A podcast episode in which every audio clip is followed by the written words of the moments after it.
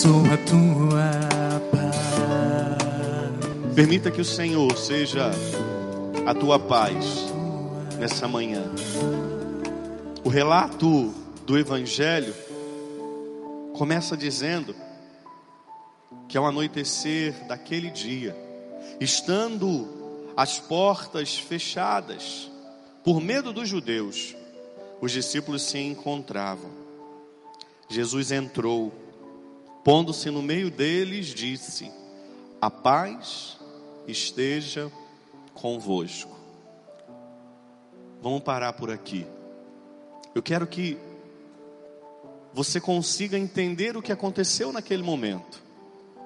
Jesus que havia ressuscitado, os discípulos que não estavam ainda entendendo direito o que estava acontecendo, o povo que queria matá-los, com um coração angustiado, com um coração temeroso, temerosos, amedrontados, eles estavam com medo. Diz aqui no relato do evangelho que eles estavam com as portas trancadas porque eles não sabiam o que estava acontecendo do lado de fora. Ou melhor, eles sabiam, e eles sabiam que se eles aparecessem, eles seriam mortos, tal como Jesus foi. Veja se não parece com a nossa história. Sabemos o que está acontecendo do lado de fora, estamos amedrontados, temerosos, angustiados. Acabamos de celebrar a ressurreição do Senhor, exatamente o que aconteceu com aqueles homens. Mas ainda eles estavam trancados, porque eles não estavam entendendo a grandiosidade daquilo tudo que estava acontecendo. Que beleza! Jesus entra naquele ambiente. Então o Senhor os saúda Disse ele: A paz esteja convosco. Poderíamos acabar aqui a homilia. E essa frase de Jesus deveria ser para você e para mim motivo de paz e de segurança. Diz exclusivamente que ele adentrou aquele lugar. Não diz que Jesus trouxe outras pessoas. Não diz que Jesus trouxe alguma coisa. Não! Ele adentra aquele ambiente. E ao adentrar aquele ambiente, ele diz: A paz esteja convosco. O que quer dizer? O que essa canção acabou de cantar. Ele é a nossa paz, como nos diz Paulo na sua carta. Ele é a nossa paz. Jesus não disse: Olha, mudei tudo que está acontecendo lá fora. Jesus não disse: Olha, agora lá fora está tranquilo. Jesus não disse, podem sair, porque está tudo tranquilo. Ele não disse nada disso. Ele adentrou naquele ambiente e ele disse: A paz esteja convosco. Vamos entender o que ele estava dizendo? Ele estava dizendo: Eu, eu, eu, eu estou contigo. Eu sou a tua paz. Eu preciso ser na hora da tempestade, eu preciso ser na hora do problema, eu preciso ser na hora da perseguição, eu preciso ser na hora da pandemia, eu preciso ser na hora da doença, eu preciso ser na hora da morte, a sua paz. É isso que Jesus quer falar para você e para mim nesse domingo. A nossa paz não está fora a nossa paz não está numa situação controlada por nós. Não, a nossa paz é o Senhor. Ele é a nossa paz. Com pandemia, Ele é a nossa paz. Sem pandemia, Ele é a nossa paz. Com dificuldades, Ele é a nossa paz. Mas, Padre Julinho, o Senhor pregando, parece que o Senhor não vive na realidade que eu estou. Padre Julinho, parece que o Senhor pregando aí, parece que a vida é perfeita e o Senhor não teme nada e o Senhor não fica angustiado. Fico igualzinho a você, sem saber como será o dia de amanhã. Eu também não sei, eu não tenho essa resposta para te dar, mas eu tenho a certeza de que Ele é a nossa paz. Foi isso que, que eu vim aqui hoje dizer para você. Eu não vim aqui te dar resposta de quando essa pandemia vai acabar. Eu não vim aqui te dar resposta de quando a economia mundial vai melhorar. Nada disso. Eu também não sei. Mas o que eu vim trazer, como vida e vida nova, como evangelho para você, ele é a nossa paz. Só que Tomé, ele não estava junto. Tomé estava fora. O Senhor ele vem e entra, adentra aquele lugar. Tomé não estava reunido em comunidade. Tomé não estava na igreja. Então ele não tem a experiência do ressuscitado. Foi na igreja que o ressuscitado se mostrou. Foi a igreja que o ressuscitado se deu. Foi a igreja que o ressuscitado anunciou a sua paz. Tomé estava fora. Então, quando ele volta à comunidade, eles dizem: Vimos o Senhor. E Tomé diz: Eu não experimentei nada. Eu só vou acreditar quando eu puser as mãos, os dedos nas suas chagas. Então, estando eles reunidos no primeiro dia da semana, quando é o primeiro dia da semana? O domingo, gente, olha que coisa linda. Você está entendendo? Porque nós cristãos guardamos o domingo, porque foi o Senhor quem o escolheu como dia santo da ressurreição. Eles estavam reunidos num domingo, no primeiro da semana, e ele aparece para os apóstolos, para os discípulos. Mas Tomé não estava reunido na igreja, ali era a igreja que estava reunida. Tomé não tem a experiência do ressuscitado. Oito dias depois, isto é, o primeiro da semana, de domingo a domingo dá quantos dias? Faz a conta rápido. Oito. Oito dias depois, no primeiro dia da semana, no domingo, a igreja estando reunida, o que está acontecendo agora? Nós estamos reunidos no primeiro dia da semana, você aí na sua casa, gente de outros países, nós estamos reunidos. Foi essa a condição pela qual o Senhor apareceu para aquele povo. Então ele adentra aquele lugar e anuncia a paz. Naquele domingo seguinte, Tomé estava então o Senhor aparece para Tomé, cheio de quê? De misericórdia. O domingo da misericórdia, cheio de misericórdia. Você está entendendo? Ah, os católicos inventam. Que inventamos? Isso é palavra, isso é Bíblia. O domingo da misericórdia. Olha Jesus cheinho de misericórdia com Tomé. Olha que bonito. Estando eles reunidos no primeiro dia da semana, estando com as portas fechadas, ele entra naquele lugar. É a igreja e a tua casa. Nossas portas estão fechadas. Estando as portas fechadas, ele entra. Você está entendendo? Você está entendendo que aquilo que aconteceu há dois mil anos está acontecendo agora? Você está entendendo? Que nosso Senhor ressuscitado, vivinho da Silva, para sempre, adentrou naquele lugar. E hoje, nessa Eucaristia, Ele também adentra e se apresenta a nós, cheio de misericórdia. Então ele vai até a presença de Tomé e diz: Tomé, pode pôr a mão, sou eu, o teu amigo. Tomé, toca.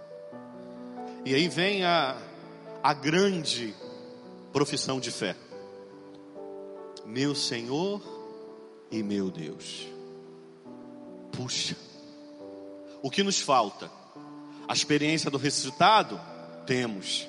Experimentar da Sua misericórdia? Temos. O que falta para mim e para você? Proclamá-lo como Senhor e Deus da nossa vida. Ao se aproximar de Jesus, Tomé professa a fé em Deus, meu Senhor e meu Deus. O que o Senhor deseja de nós nesse domingo? Que diante de um mundo que diante de uma doença, que diante de uma enfermidade, que diante da morte, talvez você esteja aí participando dessa missa, chorando o luto de alguém que você ama e que você levou à sepultura. Talvez você esteja aí do outro lado, perguntando a Deus o que eu vou dar aos meus filhos amanhã de comer. Talvez você esteja aí do outro lado perguntando a Deus, Senhor, como eu vou pagar o aluguel? Eu não estou trabalhando. Olha quantas angústias, olha quantos medos. O que falta para mim e para você? Professar a nossa fé no Senhor, meu Senhor e meu Deus.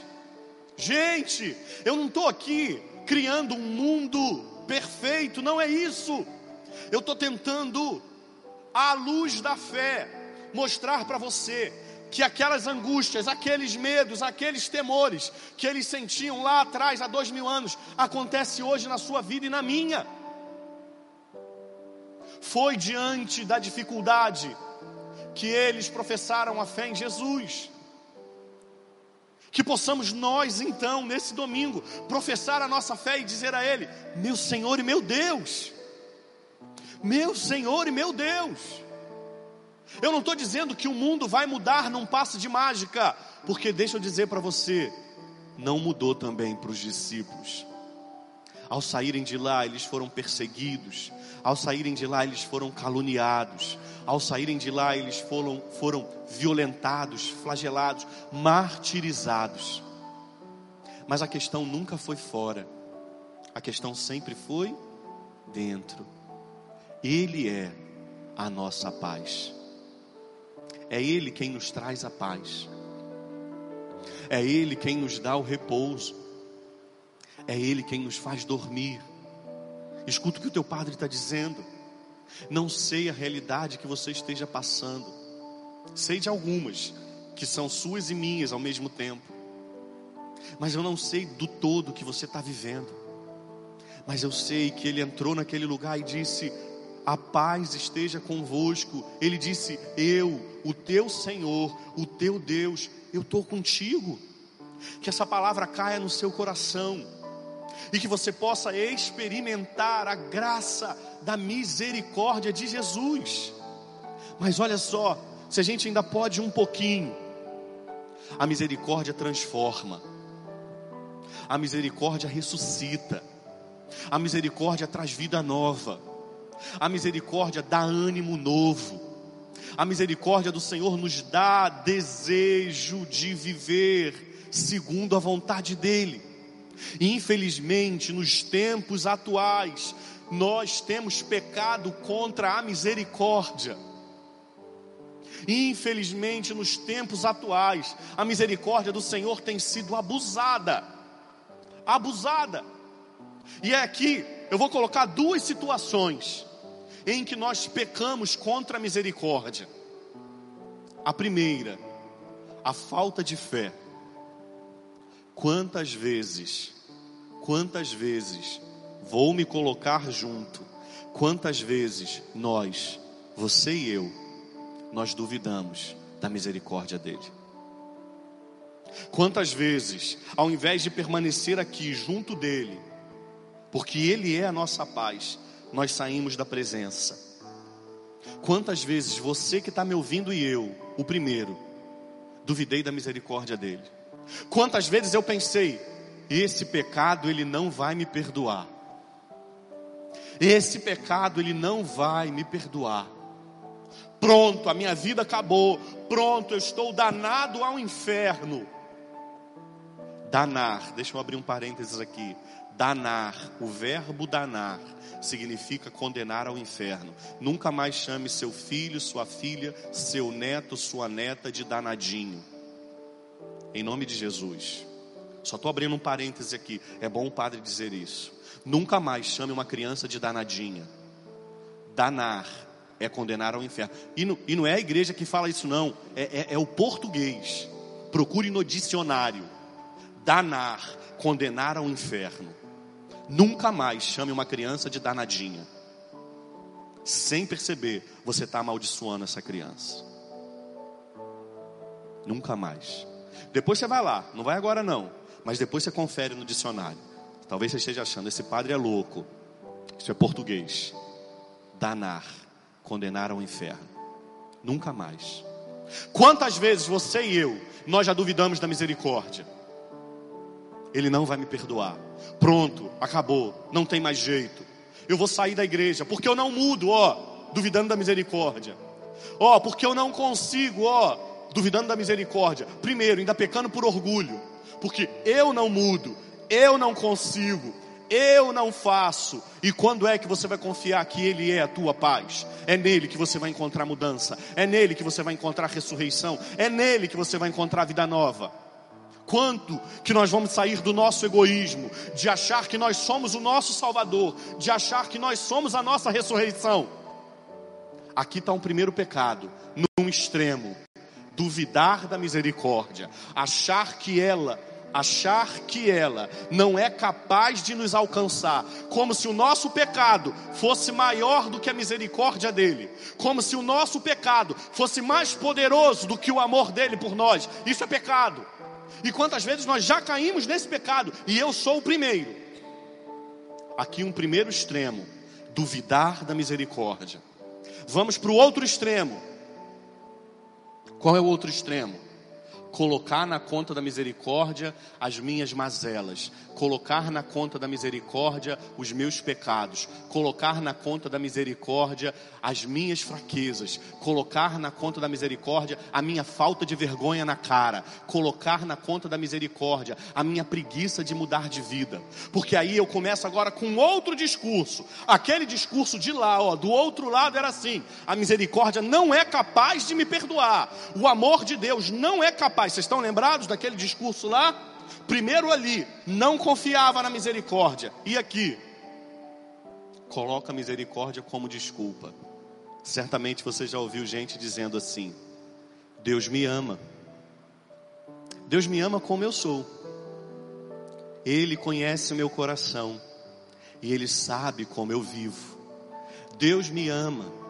Deus me fez assim está botando na conta da misericórdia a falta de desejo de mudança de vida. Deus que te ama, e eu digo isso a começar por mim. Não pense que aqui tem um, um anjinho barroco, apesar de eu estar tá gordo. Não pense que aqui tem um anjinho barroco, santinho, com uma asinha e uma auréola, voando nos pés de Jesus, porque não tem. Aqui tem um homem, um homem de carne e osso, que tem limitações, que tem quedas, que tem fraquezas, que tem pecados. Então não pensa que eu estou aqui pregando, falando da misericórdia assim, nossa, como esse padre é santinho. Não, eu sou como você. Os teus medos são os meus, as tuas quedas podem ser as minhas também. Somos feitos do mesmo pó, do mesmo barro. Enquanto aquele lá, do outro lado, não confia que a misericórdia é capaz de alcançá-lo, esse aqui se justifica na misericórdia. São dois extremos. Deus me ama, ele me conhece, Ele sabe como eu sou. Deus sabe que eu estou tentando. Tentando desde quando? Desde que nasceu? E vai conseguir quando? Quando morrer? Quantas vezes é assim que nós fazemos? Ah, eu estou lutando. Está lutando coisa nenhuma. Não está lutando coisa nenhuma. Ou até tá. Luta um dia e fica seis parado. É igual gente que vai para academia faz a inscrição na academia e acha que vai ficar com o corpo sarado porque está pagando. Ah, eu já estou na academia. Está malhando? Não, vai continuar gordo. Vai continuar gorda. Ai, padre gordofóbico. Ah, tome vergonha. Tome vergonha. Quer continuar gordo? Continue. A vida é tua. Eu não quero, quero emagrecer. Mas não estou indo na academia também não. Nem posso, porque está a pandemia. Mas isso também é desculpa, porque eu não estava indo antes. Essa é desculpa, tá vendo? Ó, eu estou falando de mim. Estou falando de você não. Para de se coçar aí no sofá. Ah, esse padre está falando de mim. Estou falando de mim, estou falando de você não. Não adianta só. Ah, eu, eu quero ir à academia. Tem que ir. Ah, eu estou querendo malhar. Tem que malhar. Ah, eu estou malhando. Quantos dias na semana? Um. A semana tem sete. Do que, que adianta? Ah, não, eu malho todos os dias. Mas sai da academia, come feito um doido. Vai adiantar? Está jogando na academia a esperança, mas não está fazendo a sua Tem gente que faz isso com a misericórdia. Eu já estou na igreja, eu já fiz isso, eu já fiz aquilo outro. Eu até rezo o terço da misericórdia com o Senhor, Padre Julinho, se o senhor não sabe. Todo dia às três horas no Instagram da paróquia, no seu Instagram. Tem gente que lança sobre a misericórdia a culpa de continuar na miséria. Enquanto um não confia na misericórdia, a misericórdia não é capaz de me alcançar porque o meu pecado é muito grande. O outro acha que confia tanto que Deus me ama assim. Escuta o que seu padre tem para te dizer. Deus ama tanto você, mas Deus ama tanto você que Ele não quer deixar você do jeito que você está. E eu estou falando de você, mas eu estou falando de mim. Quando o pai viu aquele filho voltando, quando o pai viu aquele filho voltando, a primeira coisa que ele fez foi dar um beijo, um abraço, para dizer para ele: Você é meu filho. Não interessa se você está sujo, não interessa se você está fedido, não interessa, não interessa o que passou. Você é meu filho, vem para cá para perto. Olha a misericórdia. Mas depois, o que, que o pai fez? Dá um banho nesse menino troca a roupa dele, bota uma sandália, bota um anel no dedo. Vê se o pai falou para ele: Ah, meu filho, seja bem-vindo à minha casa, continue sujo e fedorento. Claro que não. O pai ama e acolhe, é verdade. O pai ama e acolhe, é verdadeiro. Mas ele ama e acolhe tanto que ele não deixa como nós estamos. Ele nos dá um banho, ele nos lava, ele nos purifica, ele nos coloca sandália nos pés, sinal de liberdade. Ele nos coloca um anel no dedo, sinal de filiação. Ele nos dá uma roupa nova, branca, sinal de vida nova. Isso é misericórdia. Primeiro beijo, primeiro abraço. Vê se não é assim que acontece contigo quando você vai se confessar. É isso que acontece. Por isso o Senhor fala aqui no Evangelho. Ele diz assim, ó. Então ele soprou sobre eles e disse: recebei o Espírito Santo. A quem perdoardes os pecados, eles lhes serão perdoados. A quem não os perdoardes, eles lhes serão retidos. João 20, 23 e 24. Aqui está o sacramento da confissão. Foi aqui que nosso Senhor instituiu. Quando alguém perguntar para você assim, ó, ah, você se confessa com um homem, não é verdade? Sim. Por quê? Porque está na palavra. Porque foi nosso Senhor quem instituiu. Está aqui, ó, João 20, versículo 23 e 24, ele já continua falando com Tomé. A quem perdoardes os pecados, eles serão perdoados. A quem não os perdoardes, eles serão retidos. É o sacramento da vida nova, da reconciliação, da misericórdia. Gente, vou acabar. Tem tudo para a misericórdia nos, nos, nos alcançar. O clima é propício. Misericórdia é o encontro das misérias com um coração. Misericórdia. Miserere cor cordis. É o encontro das misérias com um coração. O coração é o dele, cheinho de amor por nós. E as misérias? As misérias são minhas. Eu não estou falando de você, eu estou falando de mim. Para que você pense também em você. O coração é o dele. Pode confiar. E as misérias? As minhas e as suas. Nós sabemos que as temos. O ambiente é propício para a misericórdia acontecer. Mas lembre, não caia nesse pecado de achar que a misericórdia é menor do que a sua falta, porque não é. O amor e a misericórdia de Jesus superam todas as faltas, todos os pecados, não de hoje não, desde a maçã que Adão e Eva comeram no paraíso até o último pecado, quando nosso Senhor voltar.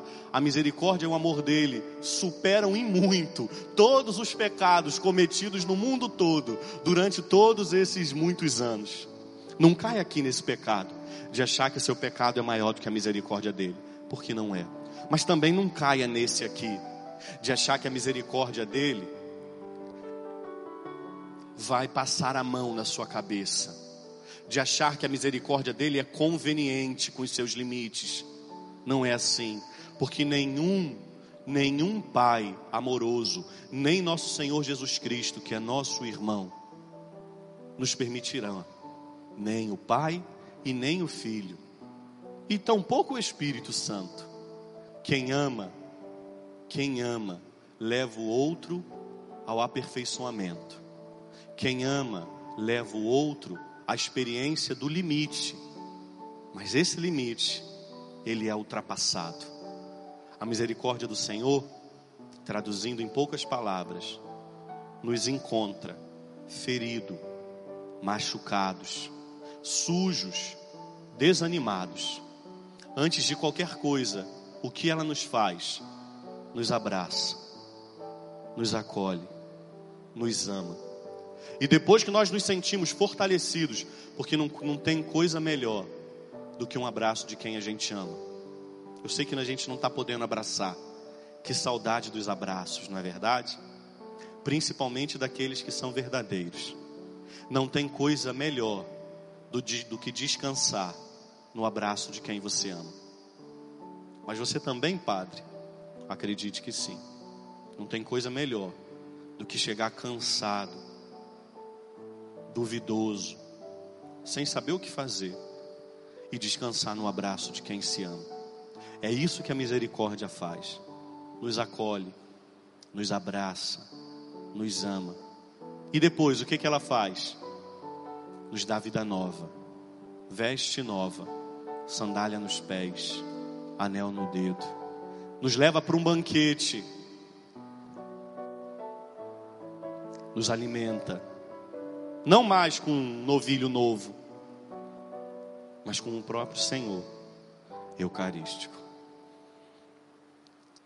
Que possamos nessa nessa manhã de domingo, nesse dia de domingo, confiar na misericórdia do Senhor. Nem achar que ela é conivente, nem achar que ela é pequenina, mas é ouvir dele: Eu sou a tua paz, eu estou contigo, eu te sustento, eu te dou forças. Não importa como o mundo está lá fora, eu, o teu Senhor, estou do teu lado. Eu, o teu Senhor, entrei na tua vida. Fecha um pouquinho os seus olhos. Em nome de Jesus, se coloca na presença do amado. Aí na sua casa, provavelmente com as portas fechadas, provavelmente com um portão trancado, ninguém entra e ninguém sai. Experimente da presença do Senhor.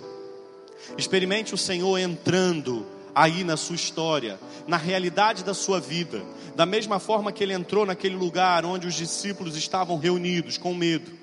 Agora é o Senhor que entra e que vai até o teu encontro. E talvez aí no seu lugar você esteja chorando porque você esteja com medo de muitas coisas. Você esteja chorando porque você levou à sepultura quem você ama. Você esteja chorando porque você não sabe o que vai dar de alimento para os seus filhos amanhã. Você esteja chorando porque você não sabe como você vai superar as dificuldades que estão se apresentando. Você esteja aí com seu coração apertado, com medo de tudo que está acontecendo no mundo. Permita que o Senhor entre agora, aí na realidade da tua vida, na história da sua casa e ouça o Senhor dizendo a você: Eu sou a sua paz. Vem cá, chega perto de mim, põe aqui a tua mão, seja um homem, uma mulher de fé. Porque eu, o teu Senhor, o teu amigo, eu vim ao teu encontro, eu sou a tua paz. Paz que transforma, paz que acalma, paz que acredita paz que reanima.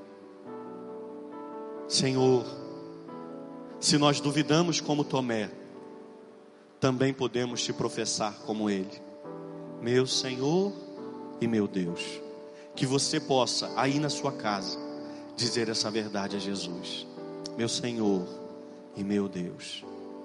Que você possa, ao longo desse dia, diante das dificuldades, dizer a Ele, meu Senhor e meu Deus. Que você possa amanhã ao acordar dizer a Ele, meu Senhor e meu Deus. Quando você ouvir uma notícia difícil, quando você ligar os telejornais e receber uma gama de informações complicadas, que você possa dizer: Meu Senhor e meu Deus. Ouça o Senhor dizer: Põe aqui tua mão